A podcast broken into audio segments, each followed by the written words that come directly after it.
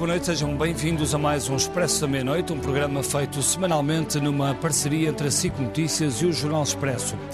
Em tempos de enorme incerteza com a guerra, a inflação a fazer soar todas as campainhas e a crise energética a anunciar um inverno pesado, fazer o orçamento do Estado do próximo ano foi e é, com certeza, um exercício difícil, para dizer o mínimo. O governo fez escolhas e teve de encontrar compromissos entre as contas certas e o apoio às famílias e às empresas.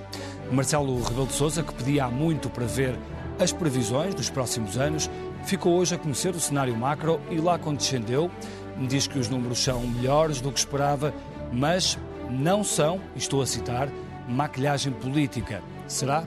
No Parlamento o debate é menos conciliador. A oposição fala em obsessão pelo déficit e velocidade fiscal.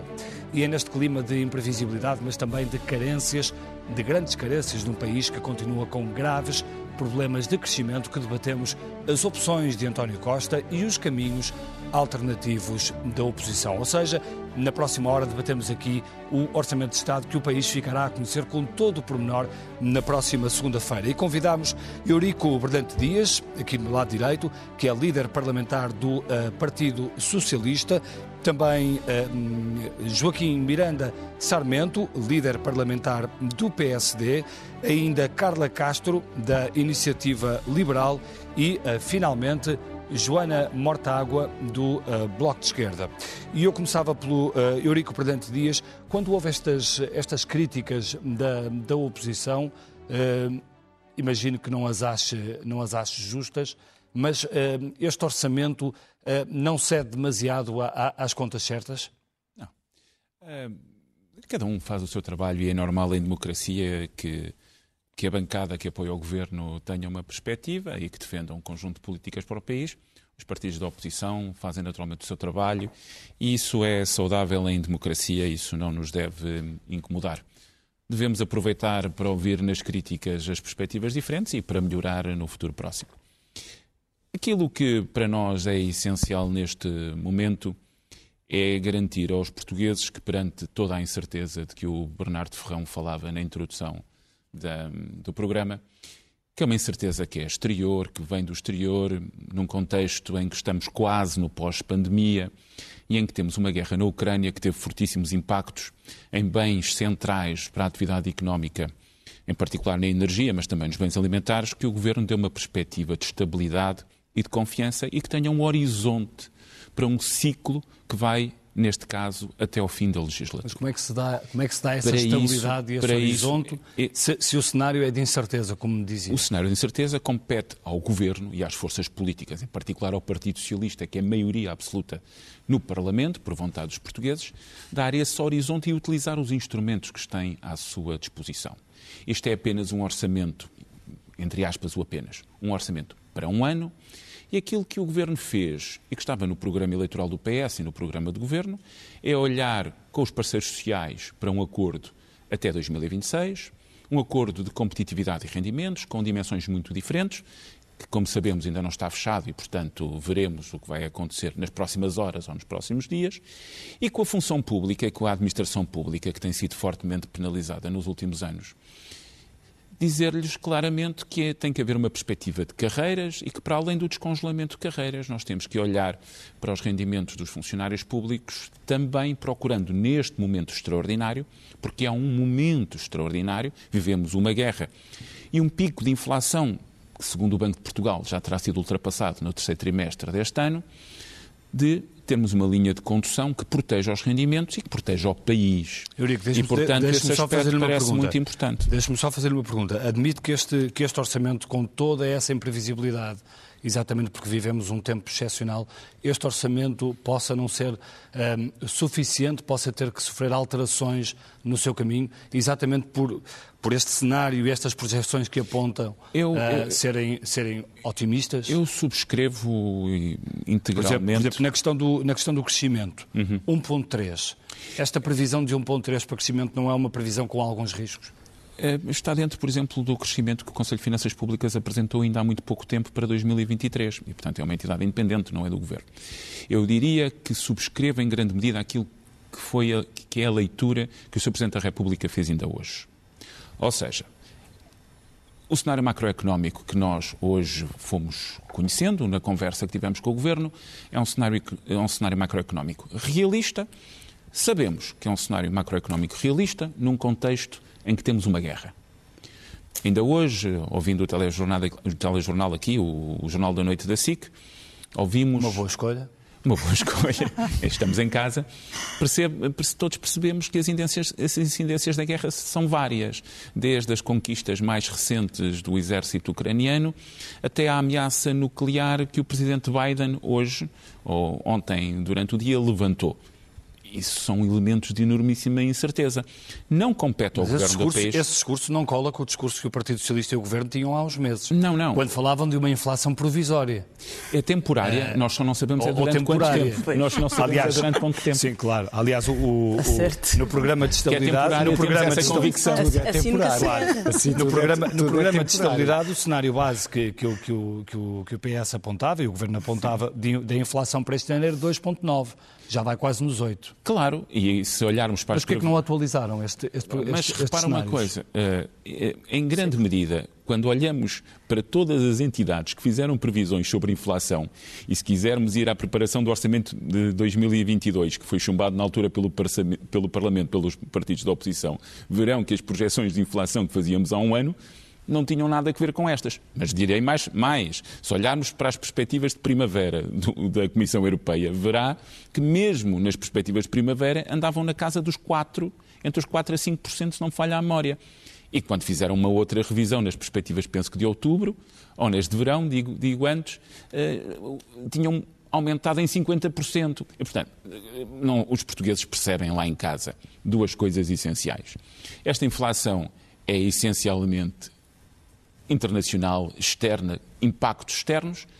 Segundo, que estamos a viver um momento de incerteza e que este orçamento tem que ser um orçamento de proteção, mas de proteção no médio e longo prazo. E isso significa que as contas certas são, neste momento, um instrumento central de proteção. Se nós não tivermos atenção à dívida e ao déficit neste momento, Nós corremos o risco de desproteger o país.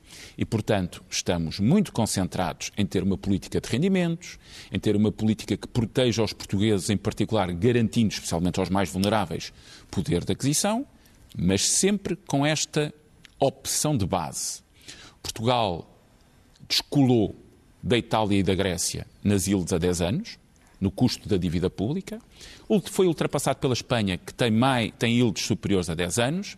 Diz-se hoje, no Expresso, já que estamos no Expresso da meia-noite, que provavelmente terminaremos o ano, pelo menos 2023, com um rácio de dívida mais baixo que o da Espanha, colando-nos ao rácio de dívida que tem a França e, por exemplo, a Bélgica, e que esse património que os portugueses construíram nos últimos anos, com esta política de rendimentos, é aquilo que vai permitir às famílias portuguesas mais segurança a questão, e mais A questão é perceber se neste contexto, se essa aposta pelas contas certas é bem entendida por todos, mas isso, isso, isso podemos falar eh, mais tarde. Falarei, jo, Joaquim Miranda Sarmento, uh, penso que para o PSD eh, este argumento é imbatível. As contas certas são um instrumento central de proteção. Porque esta também tem sido a tecla que o PSD tem sempre batido. O Antes de mais, boa noite e cumprimentar todos os meus colegas de painel. O PSD tem como marca identitária o equilíbrio das contas públicas. Aliás, se há matéria na qual foi o Partido Socialista que nos últimos anos se aproximou, embora podemos discutir se de forma estrutural ou conjuntural, Uh, desse, desse ponto foi uh, uh, o, Partido Socialista que se aproximou do PSD, porque de facto das últimas duas vezes que o Partido Socialista tinha governado não houve contas certas e o país acabou por sofrer bastante com isso. E, portanto, Sim, nós também, temos... Mas também foi o Partido Socialista que teve o primeiro excedente orçamental. É verdade, mas com uh, uma conjuntura bastante favorável. Mas, enfim, poderíamos uh, discutir Sim, a questão isso. das cativações, etc. Provavelmente, não, e, e, a questão dos juros. Sim, sim, e a, Portugal, o, mas, contexto, mas, uh, o contexto. agora, para nós é absolutamente vital que o déficit continue a baixar e que a dívida pública continue a ser controlada e, portanto, nesse sentido, a nossa posição naquilo que temos proposto, quer eh, quando propusemos o programa de emergência social em agosto, quer agora nas medidas que apresentámos quinta-feira para o orçamento, foi sempre na, na, na, linha condutora de que era execuível e é execuível do ponto de vista orçamental aquilo que estamos a propor. Então em que, é que é mau este orçamento? Não, repare, eh, Ou as nós, apostas deste orçamento? Nós, em primeiro lugar, ainda não conhecemos o documento Sim, em detalhe, verdade. o próprio cenário macroeconómico conhecemos apenas pequenas uh, parcelas. Vamos ver o Governo sim, fala... Hoje, hoje estiveram com o Ministro das Finanças. Sim, uh, sim mas... Uh... Já conheceram-se, pelo menos sabem mais que, que os portugueses, não é? não, não sei se saberemos muito mais, porque, enfim, o Sr. Ministro das Finanças deu mais alguns elementos, mas repare, o, o Governo prevê baixar o déficit de um, prevê atingir um déficit este ano de 1,9 e depois baixar para 0,9 teremos que ver como é que essa consolidação orçamental é feita. Se ela é feita, sobretudo, com, o continuar desta voracidade fiscal, em que a receita fiscal que foi cobrada até agosto já excede em mais de 3 mil milhões de euros aquilo que estava previsto para o ano inteiro, portanto já vai mais do dobro até agosto do que estava previsto para o ano inteiro, ou se é uma consolidação orçamental com uh, maior rigor do lado da, da despesa. Também teremos que ver Uh, Mas qual é que era a alternativa para o PSD? Era pegar nesses ganhos e, e, Repare, o, o, que o PSD tem... E apoiar mais as famílias? O PSD tem defendido é que este excedente de receita que se cobrou a mais e que se vai continuar a cobrar a mais até ao final do ano e que pode chegar perfeitamente aos 4 mil milhões de euros. Tem que haver um equilíbrio entre a redução do déficit e apoiar as famílias, as menores rendimentos e a classe média e também as empresas. E foi nesse sentido que apresentámos um programa de emergência social a meio de agosto e depois consubstanciámos com uma proposta no Parlamento no início de setembro e agora, quinta-feira, apresentámos aquilo que são as nossas oito prioridades para, para o orçamento, que passam pelo IRS jovem, pela redução do IRS, pelo, pelo aumento do, das prestações sociais, pela descida do, do IRC, entre outras medidas. E, eh, mas isto sem descurar aquilo que é a consolidação das contas públicas. E, portanto, só quando conhecermos a totalidade do quadro macroeconómico e do, e do quadro orçamental é que nos podemos pronunciar. Então, qual é o ponto, necessariamente? Qual é a discordância do PSD? Não, a discordância principal tem a ver com a política económica, ou seja, e depois isso, obviamente, consubstancia-se nas opções que são tomadas no orçamento, sendo que a política económica vai muito para lá do orçamento, embora em Portugal nós tendemos a atribuir mais importância ao orçamento do que aquilo que se calhar uh, faria sentido. E essa discordância política económica é que uh, Portugal tem um problema de competitividade e de produtividade. Portugal, nos últimos 20 anos, mesmo antes da pandemia, esteve praticamente estagnado e uh, aquilo que são os estrangulamentos da competitividade da economia portuguesa, que estão perfeitamente identificados Uh, temos N estudos sobre isso. Não, há, não, não houve nestes sete anos de governo, provavelmente primeiro por questões mais de equilíbrio político com os partidos à esquerda do, do PS e agora veremos se com a maioria absoluta o Partido Socialista uh, inverte esse clube, não há aquilo que nós temos defendido de reformas estruturais sobre os problemas, os estrangulamentos da competitividade da economia portuguesa, sobre os custos de contexto, sobre o sistema fiscal, sobre a internacionalização da, empre... da, da economia este, portuguesa. A minha questão é, e este contexto, o contexto altamente adverso, é um contexto indicado para fazer esse tipo de mexidas ou não? O, o Partido Socialista beneficiou entre 2016 e 2019 de uma das melhores conjunturas internacionais das últimas décadas. Houve crescimento económico na Europa, houve um boom de imobiliário e turismo, houve uma política monetária do Banco Central Europeu que colocou as taxas de juro em zero, até mesmo negativas. Só eh, esse efeito da política eh, monetária do BCE deu um dividendo orçamental ao, ao, ao governo de 4 mil milhões de euros no, ao longo destes, em cada um dos anos. E, uh, uh, e nesse contexto, não, isso não foi aproveitado para, para, para, fazer as tais reformas. Claro que em momentos de uh, maior volatilidade e de maior incerteza, as reformas são mais difíceis, mas quanto mais tempo adiarmos, maior será o período que a economia portuguesa continuará a não crescer.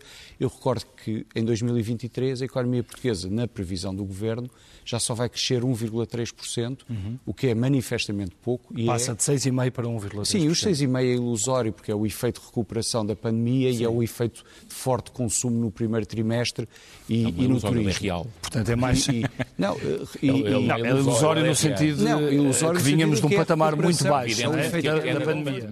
A queda da pandemia claro, também próprio, não é ilusória, foi próprio, real, portanto, claro, é nesse sentido. O próprio Ministro das Finanças reconheceu hoje, e eu tive a oportunidade de dizer isso, que o crescimento este ano, além desse efeito que vem de trás, é muito baseado no consumo privado e o consumo privado já está a retrair-se por todas as razões que conhecemos, taxas de juros e inflação.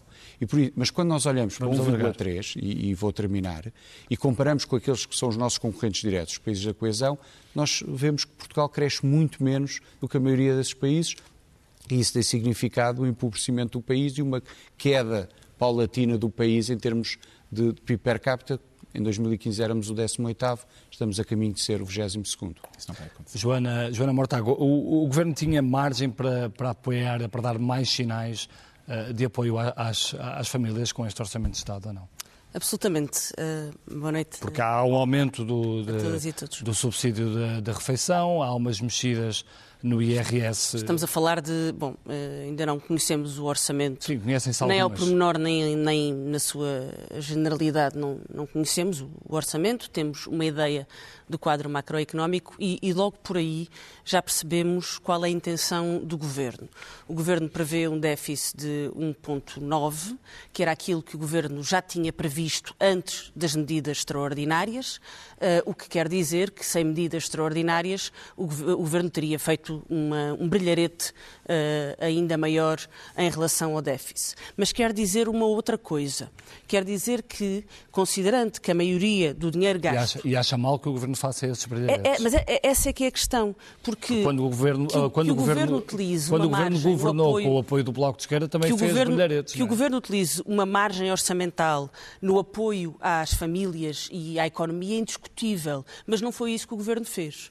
Aquilo que o governo fez foi gastar a maioria dessa margem num truque sobre as pensões, que fará com que o governo antecipe uma despesa que iria, que iria ter nos anos seguintes, com, tendo como consequência aquilo que já foi debatido à exaustão. O próprio Presidente uh, da República já uh, reconheceu uh, que é, na verdade, uma, apenas uma antecipação de uma despesa. E, portanto, o Governo gasta pontualmente este ano para não, não, não fazer despesa estruturada nas pensões, o que faz com que os pensionistas tenham um aumento menor do que aquele que teriam se não houvesse uma alteração da lei. E se formos ver, a partir de 2024 os pensionistas vão... A partir de 2024, absolutamente. A base, a base será menor. Veremos. E em 23 uh, veremos. veremos. Quer anunciar aqui alguma coisa? Não, não quero. Acho que isso é uma precipitação da analítica que não corresponde. Não, não, não. não, não é analítica. Isso é um anúncio não, do Governo. Não, Sim, não, não. clarinho como água. Se a base, se a base a partir de 23 é menor... Bernardo, se o mas, é, mas é que as pensões é não feitas... É evidente que sim. Aliás, eu, eu acho que nem vale a pena. Ou o Governo não, se me derem coisa... uh, algum tempo, eu explico. Se mas cuidado. Espera aí,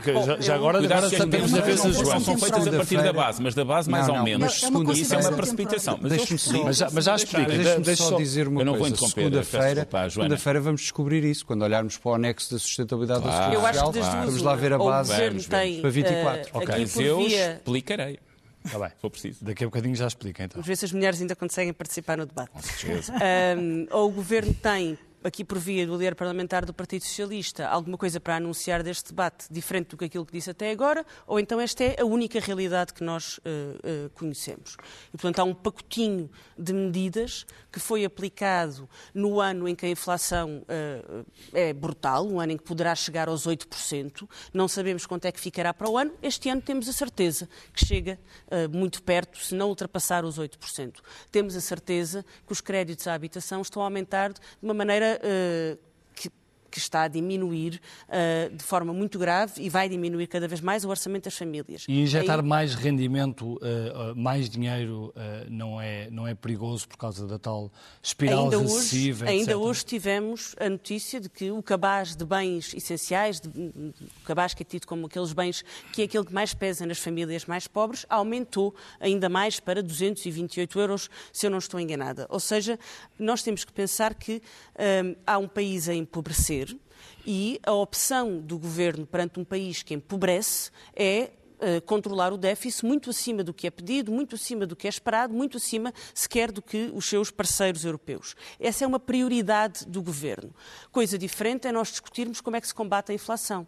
Esta, esta inflação uh, não é uh, uma típica inflação que decorra do excesso de oferta por comparação com a procura, é uma inflação que tem, que tem outras origens, desde logo a guerra, a crise energética, mas já vinha, já vinha de trás, já vinha de trás uh, na, na, na, sobretudo no setor da energia, noutros setores que eram visíveis, por exemplo, em Portugal, no setor da habitação, era muito evidente, vinha de trás na questão de energia e, sobretudo, em margens de setores uh, monopolistas. O que é que isto quer dizer? Quer dizer que as medidas que estão a ser tomadas para atacar a inflação, como se fosse uma inflação típica de excesso de oferta, que são medidas para conter o rendimento das famílias, para conter a procura, podem muito bem, e aliás, como uh, se pode ver, agravar a tendência de recessão na Europa.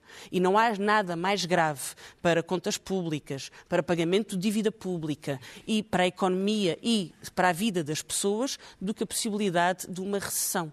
E, portanto, quando, quando se fala em contas públicas, como se não tivesse em cima da mesa a recessão na Europa, como se não tivesse em cima da mesa uma quebra brutal de rendimentos, como se nós não tivéssemos em cima da mesa o crescimento da extrema-direita, como estamos a ter na Europa, à custa dessa desilusão com, uh, com, com, os sistemas, com os, com os sistemas pós-crise e como eles foram incapazes de lidar com a pobreza e com a exclusão social, é, de facto, uma, um, eh, uma irresponsabilidade. O agravamento da desigualdade é, obviamente, aquilo que de pior pode sair uh, desta crise, e isso vem não só uh, da crise da inflação, mas da recusa em taxar e em repartir os prejuízos dessa crise por quem mais lucra. E há setores que estão a lucrar brutalmente com a inflação. Embora o Primeiro-Ministro já tenha concedido que a questão dos lucros excessivos vai seguir uh, as diretivas europeias. O, o Primeiro-Ministro disse tudo uh, e mais... Sim, já, disse, já disse que não, mas depois já veio dizer que sim. Utilizou todos os, todos os sinónimos de talvez e de mais ou menos para depois dizer fazemos o que a, o que a Comissão Europeia disser.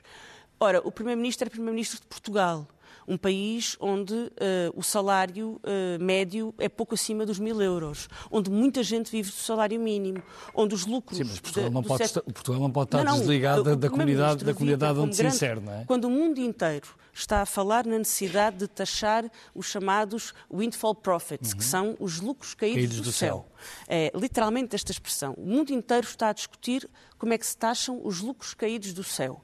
O Primeiro-Ministro acha que isso não é um debate importante para Portugal se calhar somos um país cheio de, de, de gente rica, de gente que não precisa de eh, medidas de, de, combate à crise, de combate, de ajuda nos créditos da habitação, de ajuda na, nas despesas diárias, de melhoria dos seus salários. Deixe-me passar aqui à, à Carla Castro só para, para lhe perguntar uh, sobre, sobre, sobre a reação do Presidente da República, que há várias semanas uh, vinha pedindo ao Governo para tornar públicos uh, os números, os grandes números do orçamento, as previsões do orçamento, e hoje resolveu usar a expressão maquilhagem política. Sabemos que Marcelo Rebelo de Sousa não faz nada por acaso. Acha que o Presidente pode estar a, querer dizer aqui que há, que há alguma maquilhagem, alguma, alguma algum número, alguma previsão não totalmente realista neste, neste orçamento?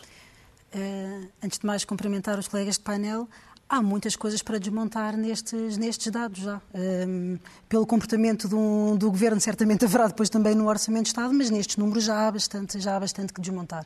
E eu gostava de começar, inclusivamente, por desafiar alguns termos uh, que aqui foram ditos, nomeadamente que este era uh, um, um contexto de orçamento de estabilidade e de confiança reiterar que é estabilidade, mas estabilidade numa estagnação e confiança, sinceramente, eu acho que confiança é cada vez mais dilapidada, nomeadamente com os portugueses, porque cada vez se constata mais que a diferença entre os títulos e as realidades das medidas são cada vez mais, mais, mais, mais distantes.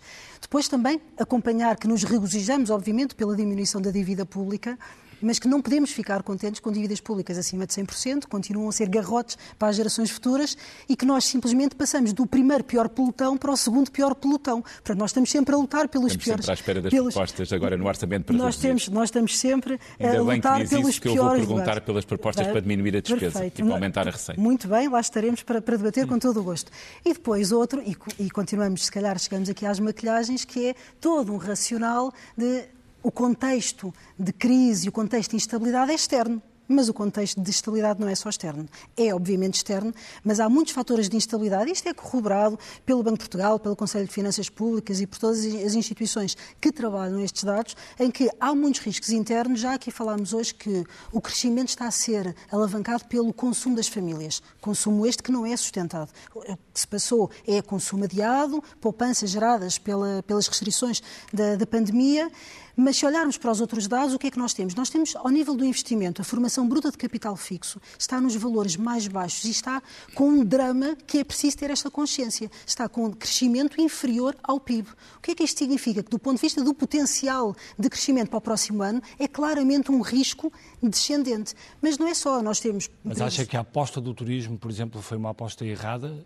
Uh, ou devia ter sido uh, ao mesmo tempo numa, em aposta uh, noutras áreas que gerassem esse tal crescimento? É, é muito importante nós diversificarmos e termos diversas atividades económicas pujantes. Que o Governo não fez. Que obviamente não fez. E, por exemplo, dá um bom exemplo, o turismo contribuiu muitíssimo para as exportações, no entanto, a tendência está, de, está em desaceleração uh, e, por exemplo, as exportações de bens têm decrescido, decresceram face a 2021. Voltamos à questão dos bens, isto foi confirmado, estou a ver ali a assinar, mas o Banco de Portugal ainda ontem falou sobre isso, portanto, não creio que vamos, não creio que, que será que são, que, são dados facilmente comprováveis. Claro. Uh, isto significa que a instabilidade não é, só de, não é só de fora. Portanto, a instabilidade é também proveniente de um modelo económico muito fraco, muito débil e que nós precisamos, já aqui falámos de custos de contexto, já falámos de produtividade, mas nós precisamos efetivamente de mudar as regras de jogo, porque nós com a que estamos, nós não dá para distribuir mais, não dá para destapar mais os pés e a, a, a velha metáfora do a velha metáfora do O que é, que é isso, mudar as regras de jogo?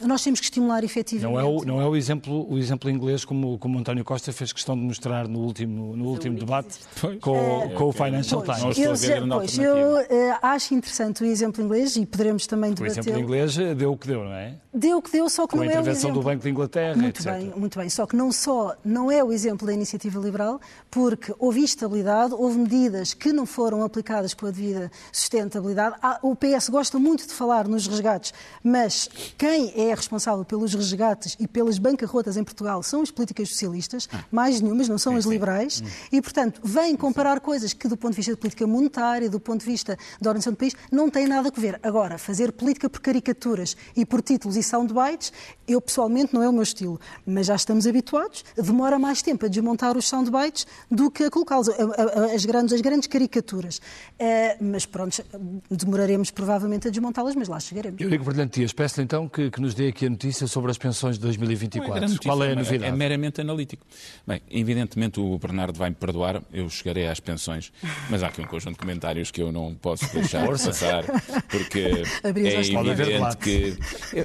São, são três. São três e, portanto, eu... E são as vicissitudes de uma maioria absoluta. As vicissitudes de uma maioria absoluta e, é? já agora é com gosto que estou nesta posição e, portanto, é um, com gosto que estou aqui com, nesta posição com a maioria absoluta. Vamos ver. Uh, ouvindo os meus colegas de debate, eu acho que fica manifesto, eh, objetivamente, há um aspecto que é nuclear e evidente.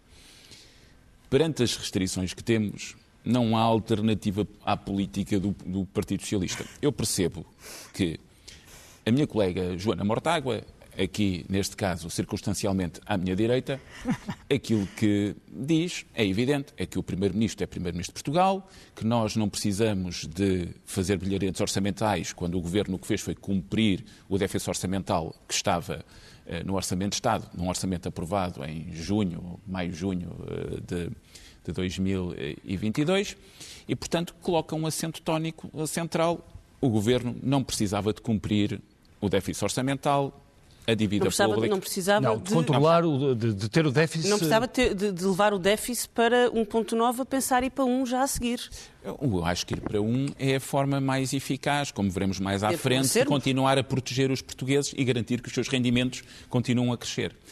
A, a iniciativa e liberal. a dívida também. A iniciativa liberal eh, de repente ficou sem discurso, porque, evidentemente, a iniciativa liberal tem dois aspectos centrais: ou diminuir impostos ou tirar o Estado de um conjunto de serviços. Ora, nas crises, o que acontece, evidentemente, é que as pessoas precisam que o Estado apoie.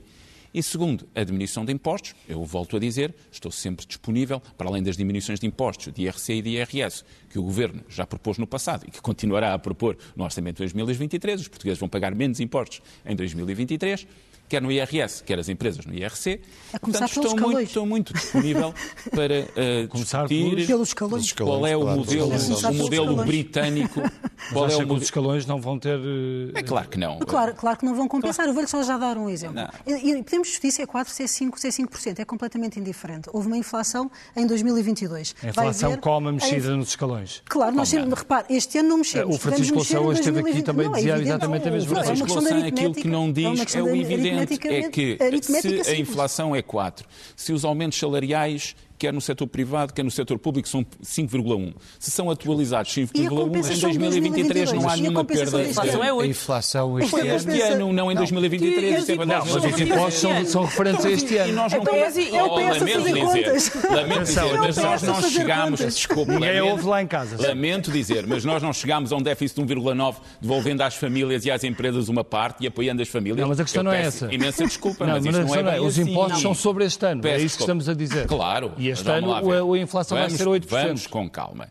Nós estamos a falar do orçamento de 2023, a inflação que o Governo apresenta no cenário macroeconómico é 4, os aumentos no setor privado e no setor público são 5,1, a variação, os escalões de IRS Mas- serão 5,1 Mas eu não aumentados. estou enganada se disser que o critério que o Governo adotou até agora era sempre a da inflação do ano anterior. Eu Aliás, lamento- isso foi a razão para fazer aumentos de dizer, 0,3%. nós vamos receber impostos em 2023 de rendimentos Não, não, de estou a dizer o critério que o 2023. Governo adotou nos orçamentos anteriores. Mas- Foi 0,3 o aumento aqui a, a, o ano Mas não passado, numa porque circunstância- essa tinha sido a Mas, inflação ó, do ano Joana, anterior. Lamento dizer, mas não uma circunstância absolutamente extraordinária como vivemos. Deixa, Ah, deixa, deixa eu ouvir promover aqui o Joaquim Miranda Sarmento. Mas- aspecto, é que mas eu tenho que responder aqui. Eu sei, já vai 22. responder. Diga. Não atualizaram os escalões em 22 e, Portanto, foi por isso, e, e, portanto Oh, mas, houve ó, um, um Sarmento. de, de IRS em 22. mas foi por isso, evidentemente, que chegámos a uma circunstância do ano e o, e o Governo apresentou um pacote de apoio às famílias e tem um déficit de 1,9. Esquece, não esquecendo que, quando falamos sempre do aumento de receitas, o Estado também tem Metade- despesa. Metade e, portanto, foi, essa despesa. foi antecipar despesa Não é metade, pensões. é de- muito menos, Não. porque, como sabe, há um, há um pacote para as diretas- empresas, Não, havia um pacote famílias. anterior e em havia um pacote para as diretas famílias. é 1,8 mil milhões, mil milhões são Lamento. antecipação de despesa. Mas respondendo um à questão da Carla isso. Castro, que a Carla Castro levantava, portanto, evidentemente, aquilo que nós temos é uma ausência absoluta da iniciativa liberal no debate político neste momento, porque, evidentemente, a iniciativa liberal ficou, vamos utilizar a expressão eh, talvez simplista e talvez prosaica, destrunfada pelo governo britânico.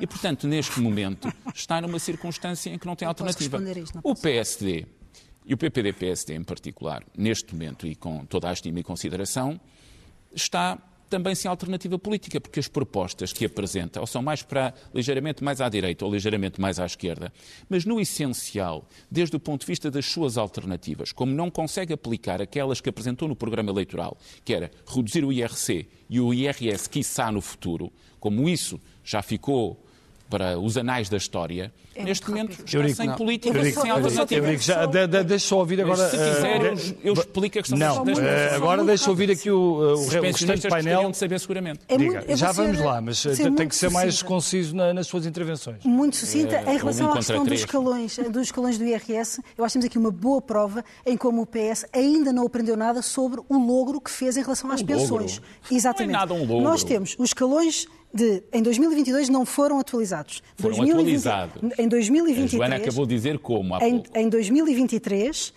independentemente de serem, de acompanharem a previsão de inflação ou não, é não vão compensar foi- Eh, Eurico, 2022. deixa eu ouvir. O que significa que, obviamente, não vai acomodar o aumento dos escalões, não vai acomodar a perda de poder de compra, ponto. O que disser ao contrário, peço desculpa, mas são contas APS. Não. E uma segunda questão que eu quero dizer, quero refutar totalmente a comparação que está a fazer com, ah, com o Reino Unido. Quero dizer também que quando fala da aus- alguns liberais, quando, falar, quando fala da ausência da iniciativa liberal, isso é um desejo que o PS tem. Porque a iniciativa liberal é uma oposição extraordinariamente efetiva. E tem aqui um problema convosco, que é assim.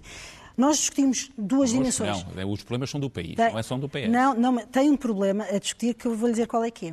É que nós temos a componente fiscal, porque a voracidade e a asfixia fiscal do PS é óbvio que tem um choque de frente com a iniciativa liberal. Mas há outra situação, é que a iniciativa liberal é um partido efetivamente reformista e o PS não consegue falar de reformas. E por isso, quando dialoga connosco, eu digo-lhe, só sem me interromper, por favor, aquilo que eu lhe digo é que não consegue conversar com a iniciativa liberal sobre reformas, porque o PS não tem espírito reformista, mesmo com uma maioria absoluta. E por isso quer cingir e arrumar a discussão com a iniciativa liberal com impostos, mas é fraco. Mas volto a dizer que os portugueses não vão em caricaturas e as vossas caricaturas cada vez mais vão sendo desmontadas. Jo Joaquim eh, Miranda Sarmento, há aqui uma outra questão, que é a questão do, dos aumentos no, no privado.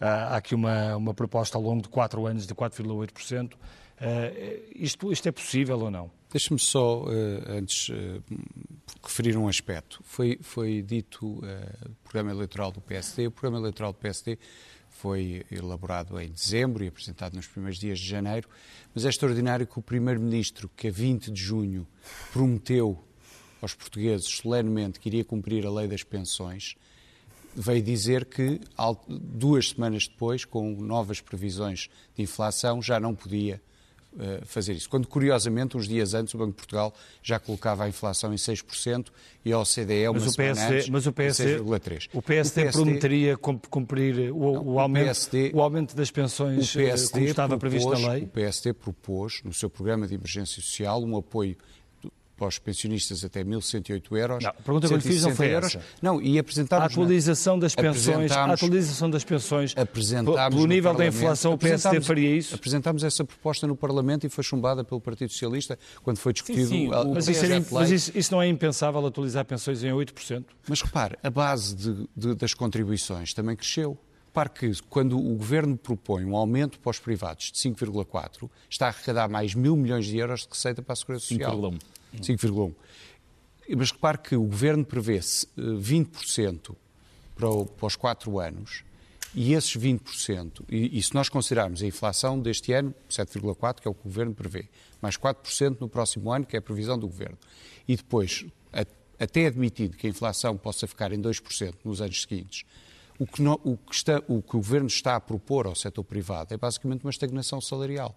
Ou seja, está a dizer o aumento de preços acumulado entre 22 e 26 é em torno de 20%. Se correr tudo bem, do ponto de vista da inflação, se ela baixar para 4% no próximo ano e depois vier para, o referencial de 2% nos anos seguintes, e faça um aumento acumulado de preços de 20%, o Governo propõe para o setor privado é um aumento de 20%, portanto é uma estagnação salarial. E eu ainda hoje ouvi o Eurico Brilhante Dias, hum, penso que Hoje estivemos hoje, hoje na, no nosso debate na Renascença, que penso que até já estará no ar, dizer se o Governo nos próximos quatro anos conseguir manter não, não, fazer os portugueses não perder poder de compra já terá prestado um grande serviço ao país. É verdade. E, portanto, é esta a perspectiva do é Governo. É de que nos próximos quatro é anos não, os portugueses não percam poder de compra. Não é que ganhem poder de compra, não é que aumente. O que é contraditório com a promessa do programa eleitoral do Partido Socialista, reafirmada. Não é muito limitado. Reafirmada, espera, espera. Reafirmada a ideia não seria enriquecer pelo Primeiro-Ministro de que os salários iriam crescer em termos de percentagem do PIB. Hum. Com esta proposta de 20% e as perspectivas de inflação que temos, isso não vai acontecer.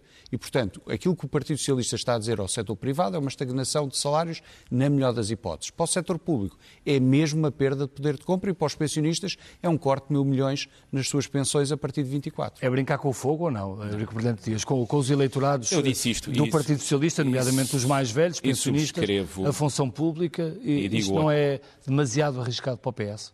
Não.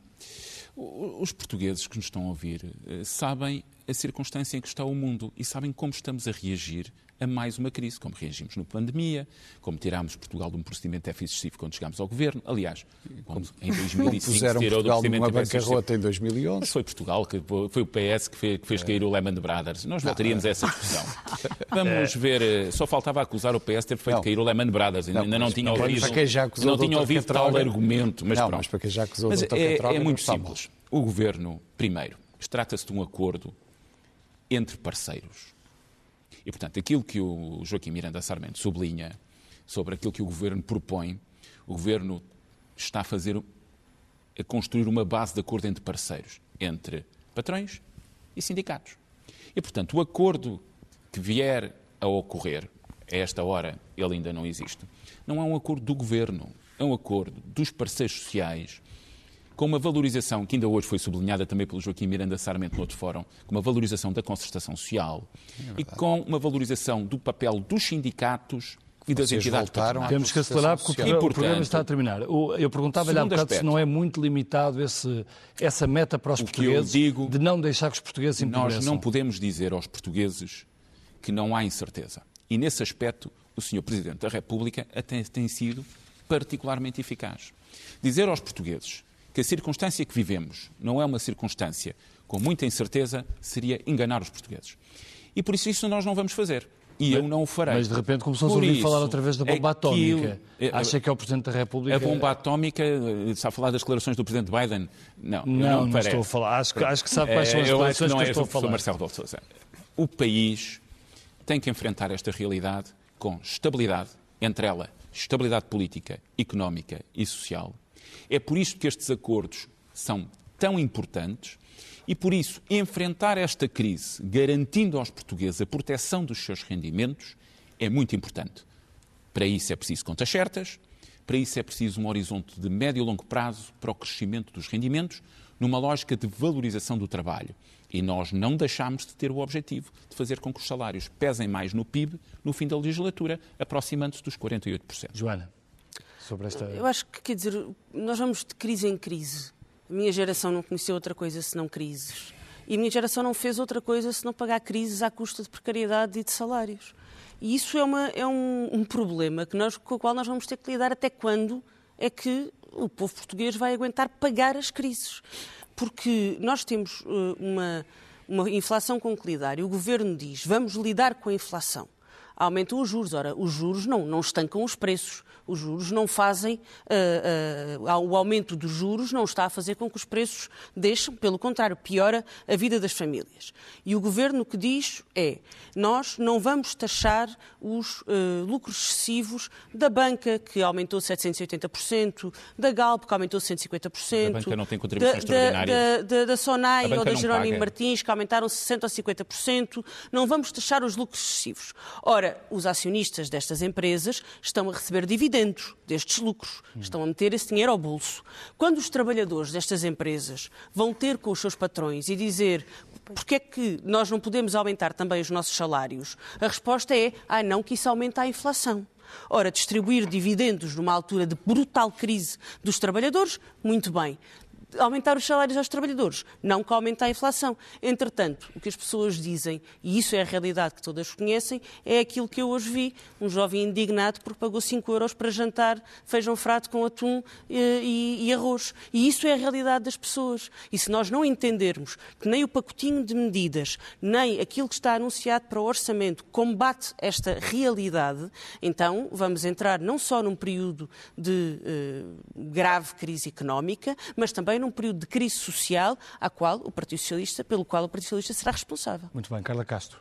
Muito sucintamente, eh, eu ouço falar que temos que garantir a estabilidade. Eu não consigo entender que queiramos garantir a estabilidade de um país que tem 40% da população em risco de pobreza, que exporta pessoas, que não tem condições de Mas crescer. não vai dizer que isso é um- responsabilidade tem um do país- PS. É, é- é claro É que é, é, o- é PS. da direita, é o de PS que tem direita, e nunca país exportámos tanto como fez um país de salários 20 mínimos. E fez um, 20 sabem com licença, quem fez um mandou os país de salários mínimos. Nós e, lembramos, portanto, o é pode ser um PS de cada e vez, não se percebe. O PS e a Geringonça não soube fazer crescer o país, não está em um país atrativo. Nós não temos um país Nunca cresceu tanto não teve um como com país os governos do atrativo. PS. Não, depois também nunca cresceu tanto e por isso depois Nunca cresce cresceu um tanto como os governos do PS. 40% do país à beira da Nos pobreza. últimos sete um país anos, de salário... cinco anos de convergência. Eh, eu sei que pode tentar falar por cima, mas não é por isso que passa a ter razão. Não, um país de salários certeza, mínimos, 40%, porque eu vou repetir.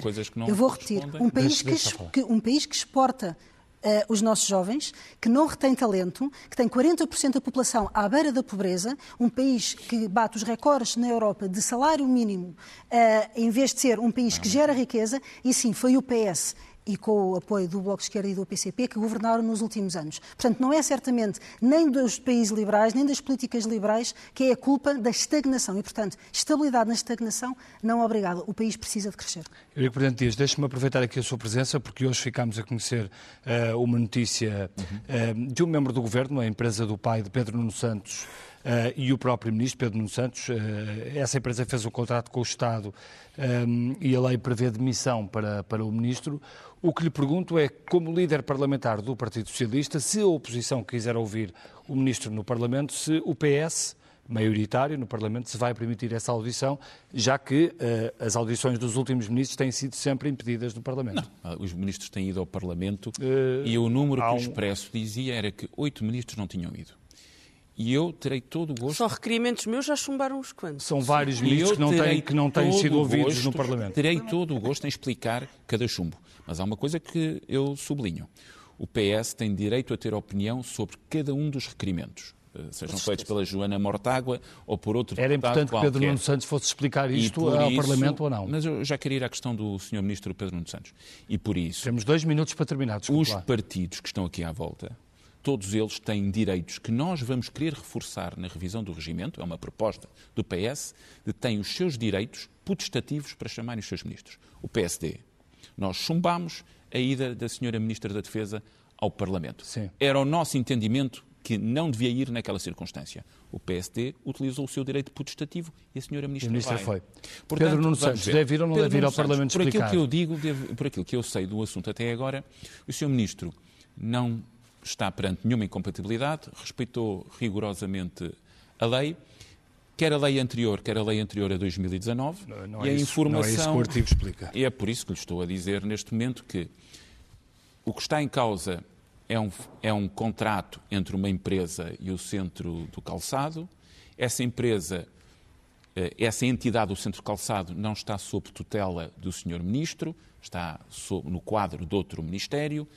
A lei das incompatibilidades, nessa circunstância, não se aplica ao Ministro nem ao seu ascendente, já que o Ministro tem uma percentagem de participação inferior a 10%. Aliás, penso que tem meio por cento. Tem meio por cento, 0,5%. 0,5%.